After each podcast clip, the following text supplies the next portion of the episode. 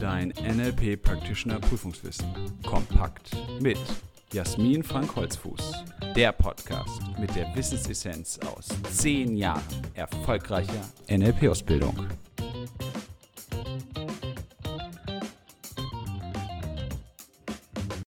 Herzlich willkommen zu einer weiteren Folge unseres NLP-Podcasts. Schön, dass du dabei bist. Heute geht es um ein recht umfangreiches Thema im NLP, auch eines, das auf den ersten Blick recht theoretisch anmutet und gleichzeitig so viel praktischen Nutzen bietet. Das Metamodell der Sprache. Weil es relativ komplex ist auf den ersten Blick, teile ich es in verschiedene Sequenzen ein hier im Podcast, damit du es dir Stück für Stück anhören kannst und gegebenenfalls auch nochmal einzelne Abschnitte besser wiederholen kannst oder dir erneut anhören kannst. In dieser Folge geht es eben um die Einführung, was ist denn das Metamodell der Sprache überhaupt?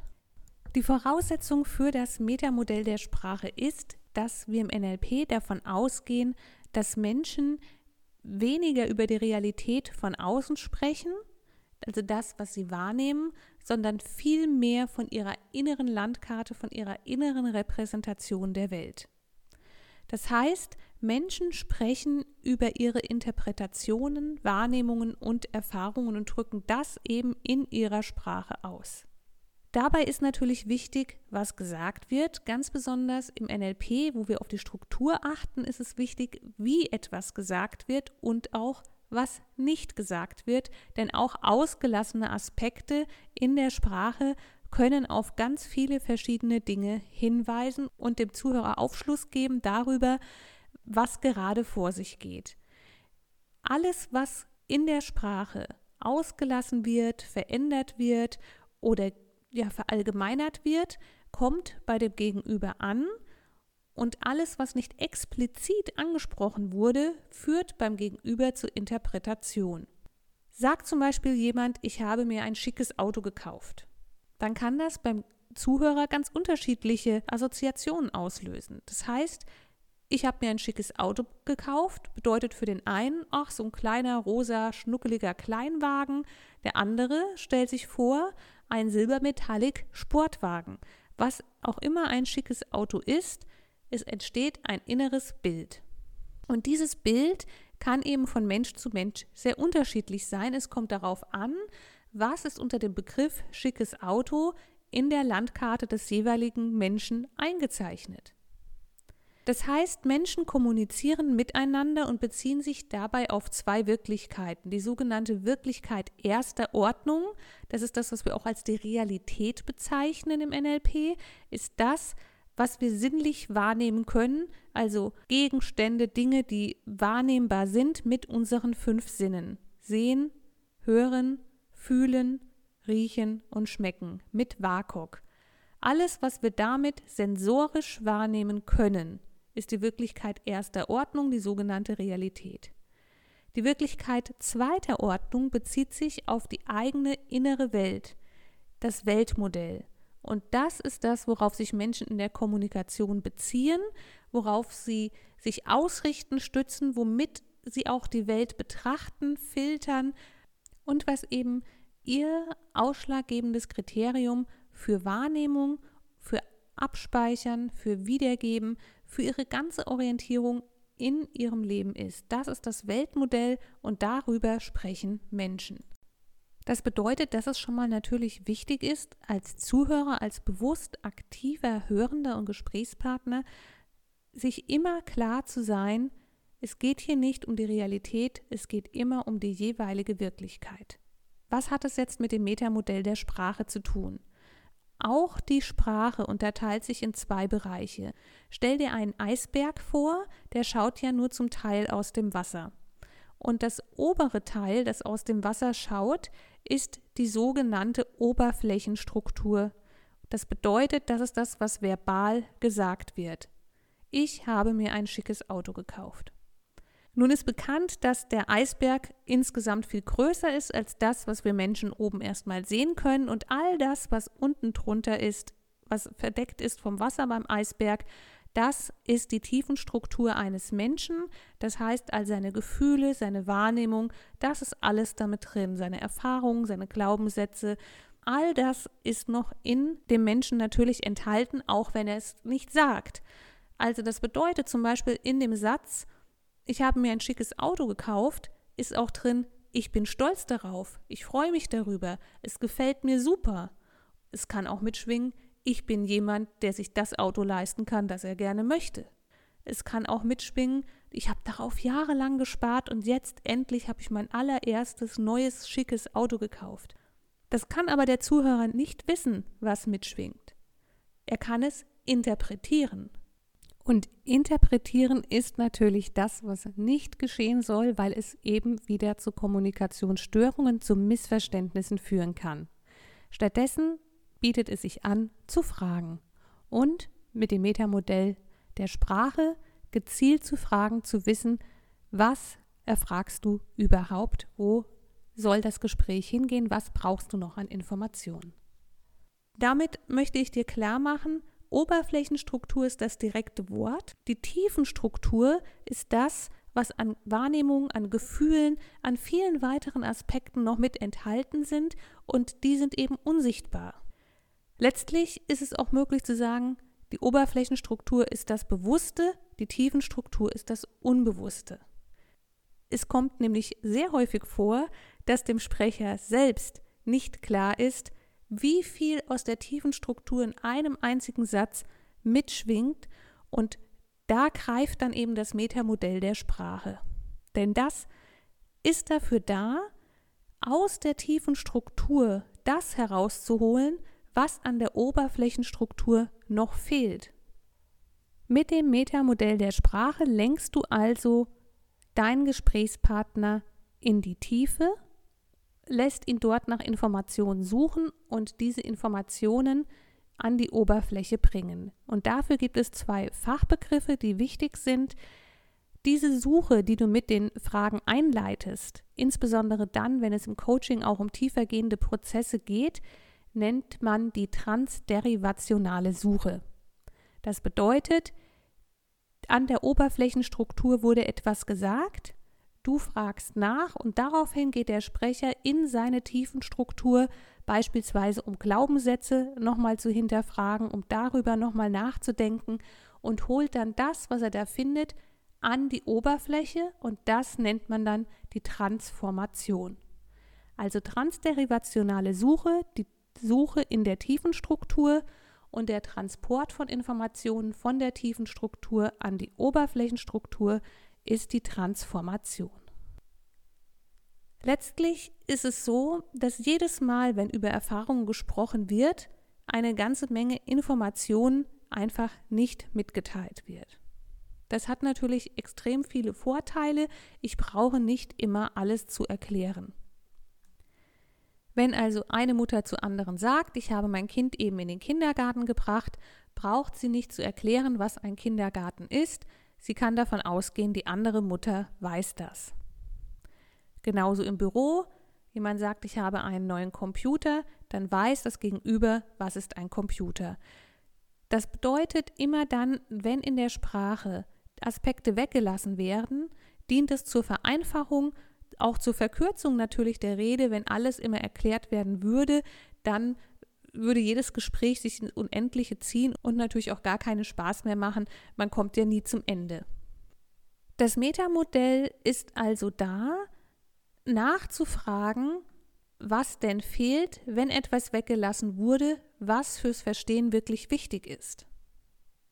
Es hilft also ganz gezielt zu fragen, damit du den anderen verstehen kannst und damit du auch weißt, wonach du fragen musst. Denn das Weglassen ist nur ein Aspekt im Metamodell. Das weißt du, wenn du schon in einer Practitioner-Ausbildung bist und diesen Bereich schon hattest. Weglassen ist der Bereich der Tilgung, aber es gibt noch die Verzerrung, also die Veränderung von Dingen und die Generalisierung, die Verallgemeinerung.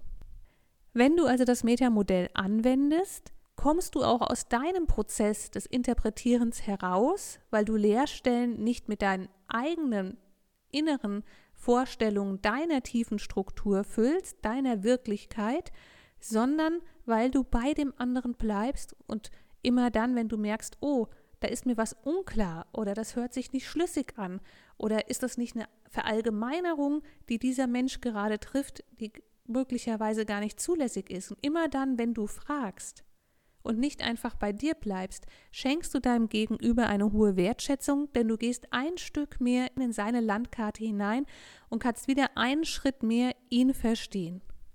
Gleichzeitig noch ein Warnhinweis. Fragen ist super, du führst das Gespräch, du kannst dein Gegenüber besser verstehen und es heißt nicht zu Unrecht im NLP, don't become a Metamonster. Werde kein Metamodell-Fragemonster. Löchere ihn nicht wie bei einem Verhör, indem du ihn mit Fragen bombardierst, sondern ganz wichtig ist eben gezielt zu fragen, das nur zu erfragen, was fehlt und wichtig ist und auch nur insoweit es deinem Gesprächspartner wirklich gut tut.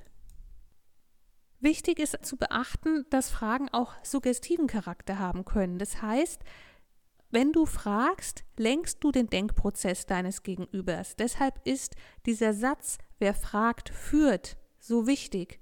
Wenn du fragst in eine bestimmte Richtung, führst du das Gespräch und führen heißt Verantwortung übernehmen. In dem Moment, wo du dich entscheidest, mit dem Metamodell der Sprache Fragen anzugehen, dein Gegenüber in eine bestimmte Richtung zu leiten, in seine eigene Tiefenstruktur hinein, übernimmst du Verantwortung für ihn. Das heißt, du nimmst ihn an der Hand und führst ihn in seine Tiefenstruktur. Und da bedeutet es eben, sehr vorsichtig zu sein, sehr achtsam und wertschätzend zu sein. Und viele Metamodellfragen können so intensiv sein, dass ich nicht empfehle, sie einfach mal so abends in der Kneipe, wenn man mit dem Kumpel zusammensitzt oder beim Frauengespräch zu stellen. Denn wenn du in die Tiefe fragst, kannst du jederzeit auch wichtige Prozesse anregen, die den Menschen ja zu sich selbst führen. Und wenn jemand das gar nicht möchte, dann lass es einfach. Frag deine Metamodellfragen, wenn dir etwas wichtig ist und dir etwas fehlt, oder wenn du im Einverständnis mit den anderen bist, dass eben auch solche Fragen gestellt werden dürfen, um eine ja, persönliche Entwicklung, persönliche Erkenntnis zu erlangen. Ganz besonders wichtig sind natürlich Metamodellfragen im Coaching. Das ist das A und O. Mit Metamodellfragen kannst du sogar ohne weitere Formate bestimmte Prozesse auflösen. Insgesamt kannst du mit Metamodellfragen, die nicht ganz, ganz tief hinabgehen, auch einen guten Rapport herstellen, indem du einfach Wertschätzung zeigst.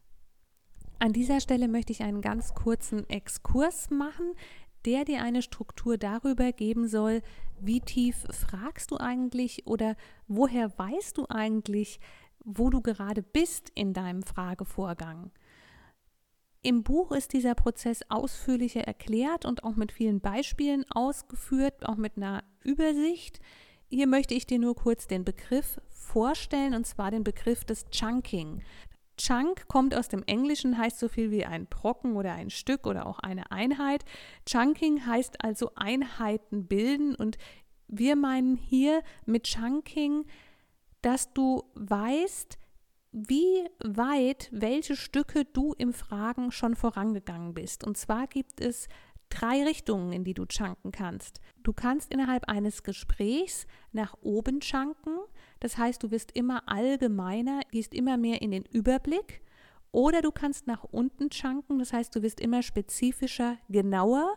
Oder du chunkst zur Seite, bleibst immer auf einer Ebene, wechselst vielleicht auch mal das Thema, aber es bleibt so immer ungefähr auf der gleichen Ebene. Das heißt, wenn wir mal das Beispiel nehmen von Autos. Du kannst also zur Seite chunken, indem du dich allgemein über Autos unterhältst. Also zum Beispiel über Audi, BMW, Mercedes, also über verschiedene Automarken. Du kannst aber auch nach oben chunken, indem du dich über Marken unterhältst, dann über Autos an sich, über Fahrzeuge im Allgemeinen oder du chunkst nach unten, indem du dich zum Beispiel über spezielle Modelle einer Marke unterhältst und dort dann zum Beispiel über verschiedene Tuning-Varianten. Und das geht natürlich nicht nur bei Sachthemen, sondern auch bei persönlichen Themen. Und hier ist es wichtig zu wissen, dass wenn du das Gespräch führst, du auch die Chunking-Richtung bestimmst. Gehst du in die Tiefe oder gehst du mehr an die Oberfläche oder bleibst du erstmal auf einer Ebene? So viel an dieser Stelle zum Chunking. Jetzt möchte ich dir noch etwas über das Metamodell allgemein sagen und zwar, wie wendest du es überhaupt an? Wie ist die allgemeine Vorgehensweise, wenn du mit dem Metamodell arbeitest? Und zwar gibt es vier Schritte und der erste Schritt ist exakt zuhören, was genau gesagt wird. Der zweite Schritt ist, dass du dir eine innere weiße Pinnwand erstellst, die noch vollkommen frei ist und auf die du nur das heftest, was du auch wirklich hörst, also was rein wahrnehmbar ist, ohne jedwede Interpretation. Und nur wenn du das machst, kannst du auch zum dritten Schritt kommen, nämlich dich selbst zu fragen, was fehlt noch, was ist nicht vollständig oder wo passt was nicht zusammen. Denn in dem Moment, wo du beim Schritt 2 schon interpretierst, füllst du ja das Unvollständige auf und es fällt dir gar nicht mehr auf, dass etwas unvollständig war, dass etwas gefehlt hätte. Nur dadurch, dass du die reine Wahrnehmung registrierst und für dich vermerkst, kannst du auch feststellen, was noch fehlt. Und zu guter Letzt eben der vierte Schritt, beim Gegenüber gezielt genau das nachfragen, was noch fehlt und natürlich auch, was du denkst, was relevant ist. Und daraus ergibt sich dann eben auch der wirklich große Nutzen des Metamodells der Sprache, denn du kannst wunderbar strukturelle und inhaltliche Informationen sammeln und du kannst auch konkrete Bedeutungen klären. Du kannst deine ganze Kommunikation auf ein anderes Niveau heben, weil du vorschnelle Interpretationen oder Gedankenlesen komplett weglässt.